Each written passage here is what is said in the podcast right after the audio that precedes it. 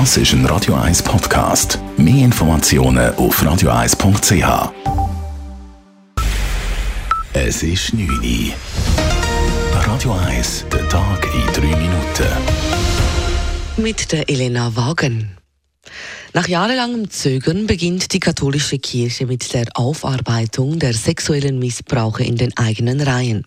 Sie hat die Universität Zürich beauftragt, die letzten 70 Jahre unter die Lupe zu nehmen.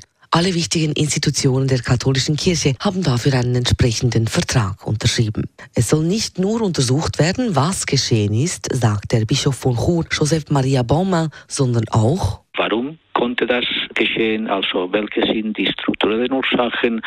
Wo sind die Schwachstellen äh, der Kirche als Institution?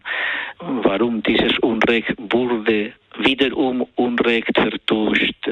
Die Schweiz ist eines der letzten westeuropäischen Länder, das seine Geschichte zu dem sexuellen Missbrauch in der katholischen Kirche systematisch untersucht. Zuletzt hatte dies Frankreich gemacht und dabei wurden über 200.000 Fälle von Kindsmissbrauch bekannt. Ausländer dürfen im Kanton Zürich nicht Polizist oder Polizistin werden. Das hat der Kantonsrat heute entschieden. Die Stadt Zürich wollte wie Winterthur auf nächstes Jahr die Polizeiausbildung für Ausländer mit einem C-Status freigeben. Dagegen hat sich die SVP nun im Kantonsrat erfolgreich gewehrt. Wer Polizist werden will, müsse sich um die Einbürgerung bemühen, sagte etwa SVP-Kantonsrätin Nina Verdüsel im Rat. Der fehlende Wille könnte nur als mangelnde Identifikation mit den hiesigen Gebräuchen oder aus Bequemlichkeit erfolgen. Gerade für Polizisten ist es sehr wichtig, die Schweizer Gesetze und Bräuche zu kennen und sich damit auseinanderzusetzen. Die linken Ratsparteien argumentierten, dass die Nationalität keine Rolle spiele, ob eine Person ein guter Polizist sei oder nicht. Vor dem Jahresende bauen die Verkehrsbetriebe Zürich das Nachtnetz aus und kehren zum Normalfahrplan zurück. Bis Ende Jahr werden dafür 20 der neuen Flexity-Trams erwartet.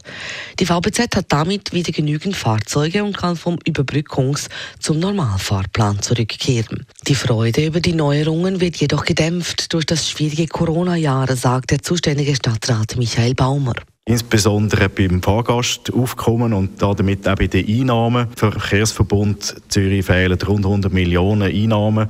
Und natürlich auch bei den Lieferketten, beim Flexity, da kommen die Teile aus der ganzen Welt. Und das ist natürlich eine Problematik. Darum sind wir eigentlich froh, dass wir die 20 Flexity tatsächlich in Betrieb setzen können. Im Vergleich zu 2019 liegt die Passagierfrequenz derzeit bei 80 Prozent. Insbesondere der Pendlerverkehr weicht noch immer deutlich vom Vorkrisenniveau ab.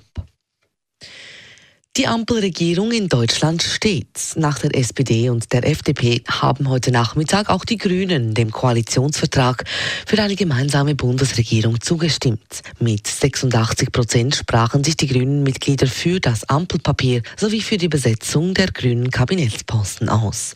Somit wird der designierte SPD-Bundeskanzler Olaf Scholz am Mittwoch als Kanzler gewählt und vereidigt werden.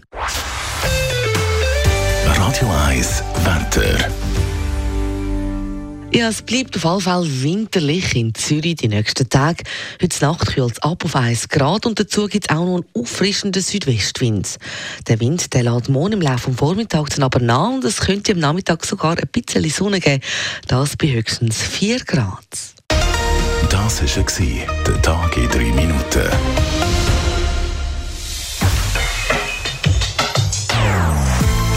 Non-Stop-Musik auf Radio 1. Die besten Songs von allen Zeiten. Non-Stop. Radio 1.